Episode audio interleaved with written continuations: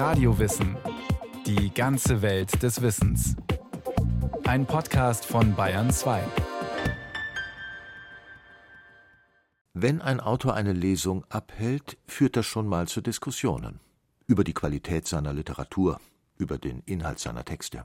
Meistens aber eher nicht darüber, ob der Autor nicht einen Verbandskasten bräuchte, weil ihm Blut aufs Manuskript tropft.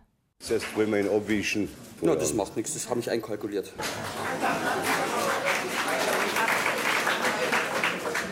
Nein, ich finde das nicht hübsch, wenn wir jetzt Kritisches sagen, wenn, wenn das Blut drin, das finde ich also Das nicht lustig. Es kommt sofort jemand mit einem Putzlappen und mit Hansa Plast und die Sache ist erledigt.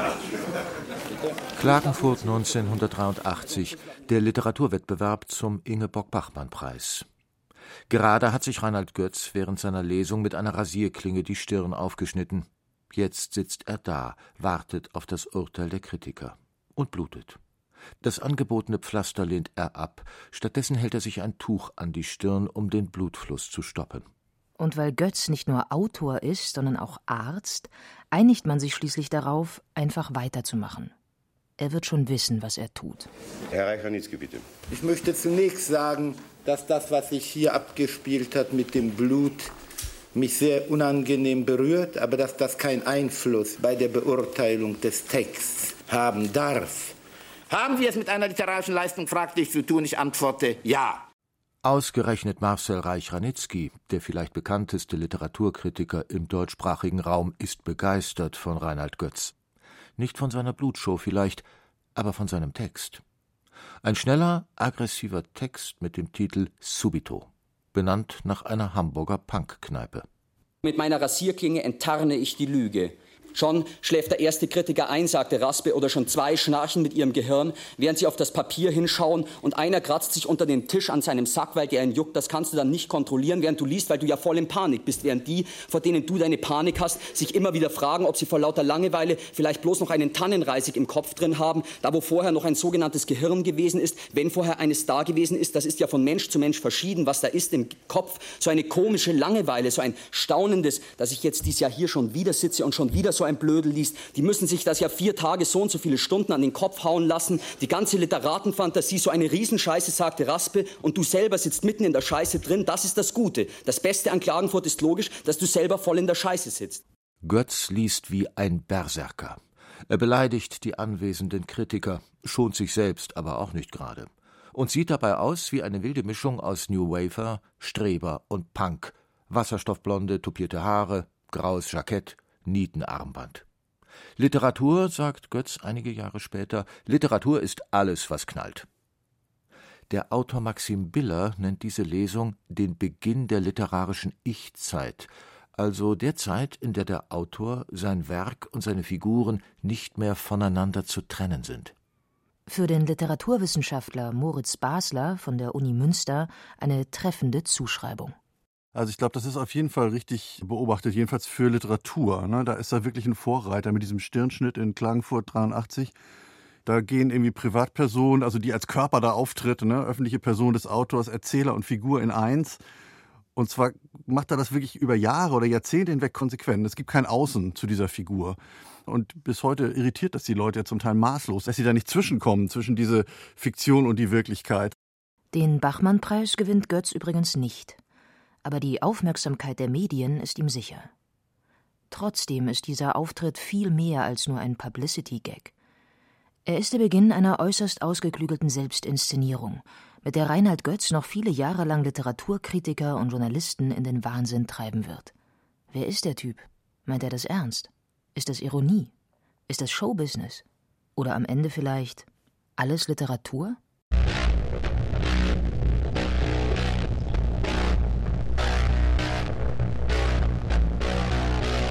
Das sind die Fakten. Reinhard Götz, geboren 1954, Gymnasium in München, dann Doppelstudium, alte Geschichte und Medizin. Erste Promotion im Alter von 23 Jahren über Freunde und Feinde des Kaisers Domitian. Fünf Jahre später zweiter Doktortitel, dieses Mal in Medizin, genauer gesagt Psychiatrie.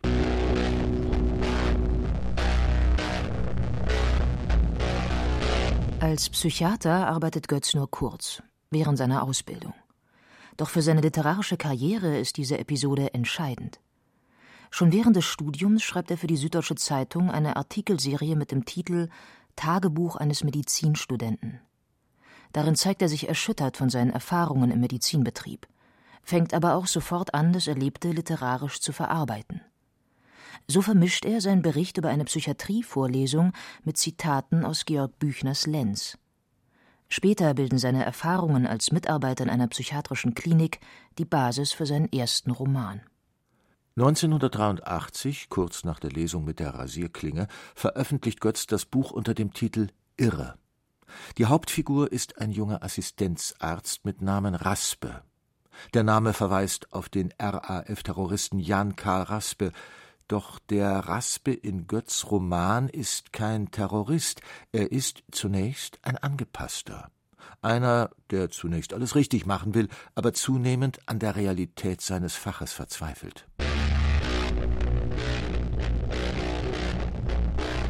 EKT Elektrokrampftherapie Einzig konzentriert aufs Schauen, auf das Beobachten einer ihn zugleich hochmodern und mittelalterlich anmutenden Szenerie hat Raspe widerstandslos von der ihm zugewiesenen Position aus das Schläfenhaar des narkotisierten Patienten beiseite gehalten und so dem Oberarzt die bestmögliche Platzierung der mit türkisblauem Gelee bestrichenen Elektrode ermöglicht. Und bereits während er zurücktrat, das Gesicht des Patienten unter dem elektrischen Stromfluss plötzlich zu zuckenden Grimassen und Fratzen sich verkrampfen sah, wurde ihm mit Erschrecken bewusst, dass er unversehens zum Täter geworden war. Auch die autoritären Strukturen in der Klinik machen dem jungen Psychiater zu schaffen. Raspe rebelliert, säuft, raucht Haschisch, wird Stammgast in der Punkkneipe Damage. Das Nachtleben als Flucht aus der Spießerexistenz. Die Figur heißt Raspe. Aber genauso wie die gleichnamige Hauptfigur im Bachmann-Preistext Subito ist dieser Raspe in weiten Teilen mit Götz identisch. Später findet gar eine Art Aufspaltung statt. In einen Reinald, der weiter in der Psychiatrie arbeitet, und einen Raspe, der da raus will. Der Streber und der Punk. Und nachts war wieder alles gut. Todeswütig gut. Was für ein Gefühl, eine Heimat zu haben, endlich, einen Ort. Naturgemäß konnte ein Arzt kein Punk sein. Lieber als Arzt wollte Raspe ein arbeitsloser Automechaniker sein.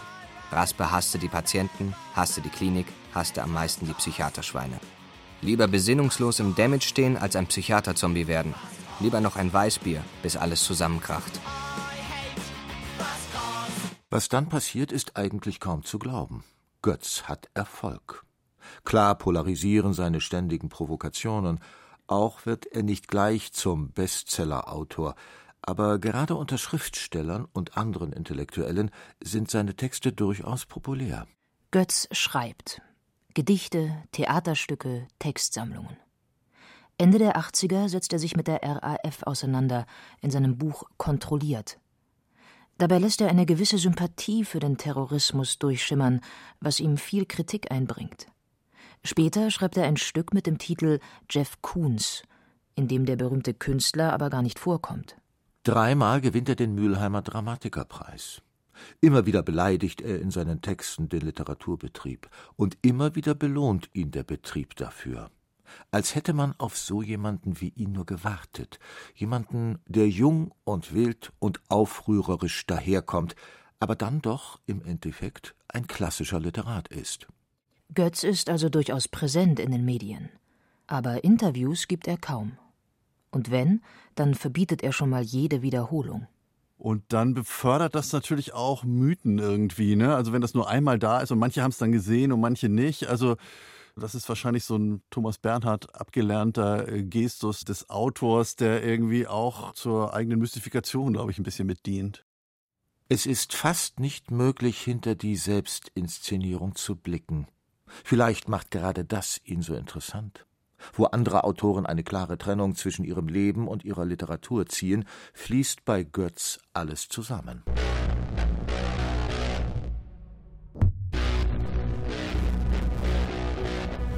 Die 90er sind in Deutschland das Jahrzehnt der Popliteratur.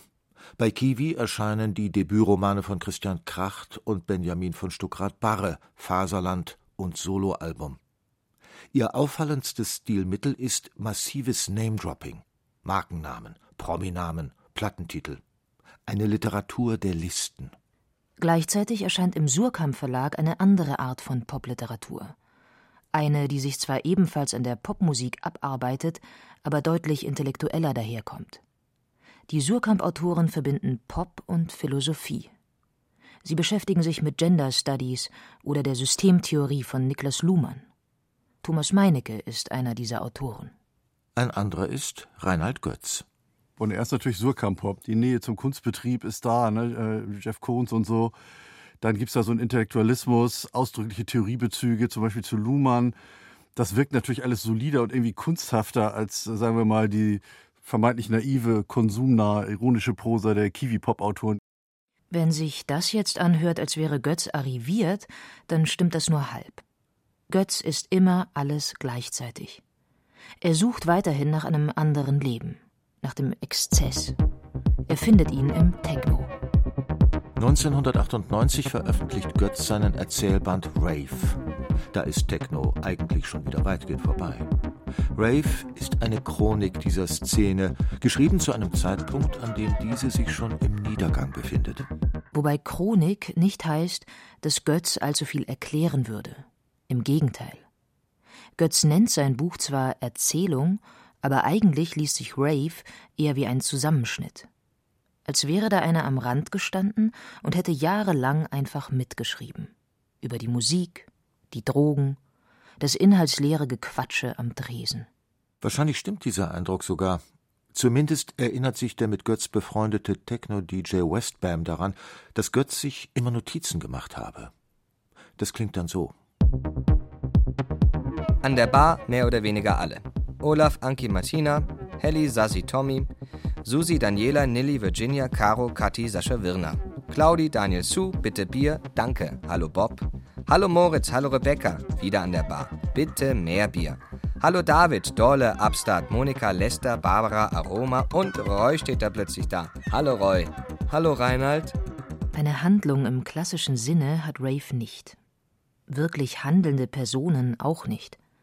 Wer spricht gerade? eigentlich egal, so mitten im Getümmel. Götz selbst nimmt in seiner Geschichte eine Doppelrolle ein. Er steckt mittendrin und bleibt trotzdem Beobachter. Ich tanzte mit und fühlte mich nicht gestört von den gleichzeitig mitlaufenden Reflexionen. Stimmt, deshalb geht man aus. Weil man diese Musik manchmal auch so hören muss. Weil sie so gehört gehört. Genauso, nicht anders. Brülllaut, hyperklar. Weil man dann versteht, warum man das alles macht. Warum man da mitmacht. Immer wieder. Warum man da immer wieder dabei sein will. Und so weiter und so weiter. Beglückt dachte das Denken diese Gedanken. Und ich tanzte dazu. Naja, ich meine, das muss vielleicht ja auch so sein. Ich meine, Götz ist sicher jemand, der auch immer so auf Präsenz und Gegenwart versucht hat zu setzen. Man hat ja auch gespottet, irgendwie der trägt irgendwie Sven Weth die Plattentasche nach oder so. Also der war da schon drin, aber ich meine, ich glaube, das ist einfach auch Literatur. Erstaunlich ist dabei, dass die Erzählung funktioniert. Ohne wirkliche Protagonisten, ohne Spannungsbögen. Und mit dem ganzen intellektuellen Ballast. In Rave treten ja nicht nur DJs, Nachtlebengestalten und Drogendealer auf. Das Buch ist voll von Anspielungen, Querverweisen, Gedanken, Politik, Philosophie, Literatur. Moritz Basler? Man versetzt sich nicht so sehr in den Helden oder die Heldin, sondern man hat Teil am Ich-Kosmos dieser Autoren. Man lebt dann teilweise mit denen, vielleicht sogar in denen, ne, ist begierig auf die neuen Botschaften und Entwicklungen. Also das ist vielleicht eher so eine Tendenz, wie man sie heute auch so bei guten Fernsehserien hat. Da ist die Handlung ja meistens auch nicht mehr so wichtig, sondern eher so diese Welt, in die man reinkommt. Und in dem Fall vielleicht eher so eine intellektuelle Welt. Das literarische Projekt von Reinhard Götz ist eigentlich eine Unmöglichkeit. Er will die Gegenwart schreiben. Sozusagen Live-Literatur. Tagebuch. Dienstag. Man müsste die Sprache von ihrer Mitteilungsabsicht freikriegen können. Dass die Schrift nur noch so ein autistisches, reines, von der Zeit selbst diktiertes Gekritzel wäre. Atem. Auch andere Pop-Autoren sind Chronisten ihrer Zeit und ihres Zeitgeistes. Wer knapp 20 Jahre später ein Buch wie Soloalbum von Benjamin von Stuckrad-Barre aufschlägt, der merkt, wie schlecht so eine Chronik altern kann. Wie aus der Zeit gefallen wirken die Referenzen zu Crunchips, Lavalampen und den Spice Girls. Solche Stellen gibt es durchaus auch in Rave. Doch die Erzählung funktioniert auch heute noch. Das hat zwei Gründe. Erstens ist Rave auch ohne stringenten Plot immer noch eine gute Geschichte. Aufstieg, Exzess und Fall einer Nachtleben-Clique und damit gleichzeitig der ganzen Techno-Szene. Zweitens fasziniert das unbedingte Dabeisein, das Mittendrinsein, die Dringlichkeit des Textes. Na, es ist immer der Versuch, das Sexuelle irgendwie auf die Ebene eines Eigentlichen, eines Erlebens, eben gerade eben jetzt irgendwie zu durchstoßen. Und ich fand immer schon früh, da ist er eigentlich näher am Werther manchmal, ja, als an Warhol, sagen wir mal. Ne? Andererseits ist es natürlich auch wieder ganz nah an Popmusik oder wie wir mit Popmusik umgehen. Aber ich würde auch sagen, in Literatur bleibt das natürlich eigentlich ein zum Scheitern verurteiltes Unterfangen, sentimentalisches Unterfangen, müsste man sagen. Ne? Bei Schiller heißt es, spricht die Seele, so spricht ach schon die Seele nicht mehr. Also man kommt da nicht durch, durch diese Textur. Das weiß man eigentlich, ja, in der Postmoderne. Aber das will Götz nicht wahrhaben. Am Ende von Rave steht das Scheitern der Nachtleben-Existenz. Die Freunde haben gemeinsam einen Club gegründet. Sie sind jetzt Techno-Unternehmer. Das tut niemandem gut. Dazu Drogen, Alkohol, Exzess. Irgendwann Herzinfarkt. Götz kommentiert: kaputte Szene. Extrem kaputte Szene. Die letzte Seite liest sich fast wieder trotzig. Wir tapern hinaus, völlig am Ende. Man hat sich brutal gehen lassen. Man richtet dem Abturn die gesamte Armada aller inneren Kräfte entgegen. Nicht gerade wenig. Es geht. Man findet ein Taxi. Der Freund steigt ins Taxi und sagt zum Abschied den berühmten letzten Satz.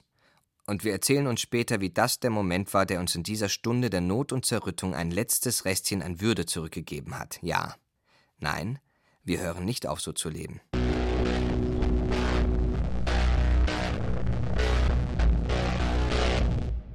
Natürlich hört Götz eben doch auf, so zu leben. Techno ist vorbei. Oder zumindest längst nichts Neues oder Visionäres mehr. Doch das nächste große Ding hat gerade erst angefangen, und dieses Mal hat es nichts mit dem Nachtleben zu tun. 1998 entdeckt Reinhard Götz als einer der ersten Schriftsteller in Deutschland das Internet.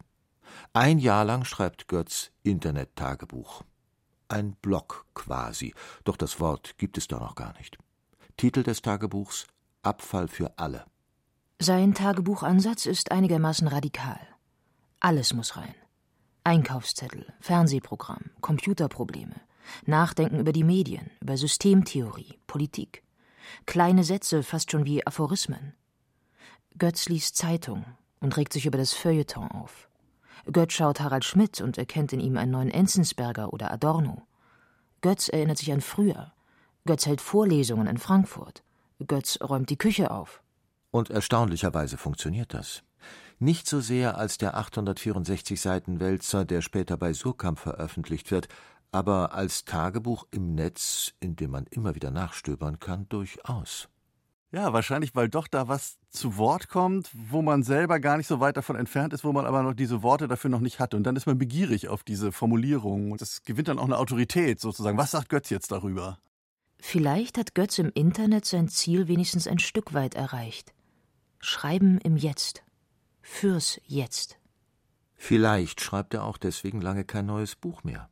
Die nächste Veröffentlichung ist wieder ein Internet-Tagebuch. 2007 bis 2008 bloggt er für die kurzlebige deutsche Ausgabe der Zeitschrift Vanity Fair. Titel des Blogs Klage. Wieder geht es um alles auf einmal. Leben, Literatur, Kulturbetrieb, Medien, vor allem aber auch Politik. Der Autor ist nach Berlin umgezogen und legt sich gelegentlich im Regierungsviertel auf die Lauer. Der große Wurf ist dieses neue Tagebuch nicht. Ablästern über Joschka Fischer, Horst Seehofer, Journalisten und Schriftstellerkollegen. Nachdenken über das Schreiben, viel Gesprächsprotokoll. Das ist gelegentlich ganz amüsant, doch es ist auch alles andere als neu. Wer Götz kennt, kennt das alles schon. Dann, 2012, legt Reinhard Götz tatsächlich wieder ein Buch vor. Johann Holtrop ist eine Überraschung, denn für Götz Verhältnisse ist es ein geradezu klassisch erzählter Roman mit einer Hauptfigur und einem Plot. Absturz eines Topmanagers, eines Medienmanagers. Viele Rezensenten erkennen in Johann Holtrop wenig verschlüsselt die Geschichte von Thomas Middelhoff, dem Manager von Bertelsmann und Arkandor, der nach einem langen Prozess Ende 2014 wegen Steuerhinterziehung und Untreue ins Gefängnis musste. Drei Jahre nach dem Erscheinen von Johann Holtrop erhält Reinhard Götz im Juli 2015 dann die wichtigste Auszeichnung der deutschen Literatur, den Georg-Büchner-Preis. Seine Dankesrede greift nochmal vieles auf, womit sich Götz in den letzten Jahrzehnten beschäftigt hat. Die RAF, das Nachtleben, die Politik, die Literatur. So weit, so erwartbar. Fast könnte man meinen, da ist einer erstarrt, brav geworden, mit sich selbst zufrieden, endgültig Streber. Dann, ganz am Ende der Rede, liefert er doch noch ein bisschen Show. Kein Blut, keine Beschimpfung. Und doch im Rahmen des hochseriösen Büchnerpreises zumindest eine nette kleine Irritation. Was ist das Ergebnis dieser Rede, Wanda, wenn jemand fragt, wofür du stehst? Wenn jemand fragt, wofür du stehst, sag für Amore, Amore.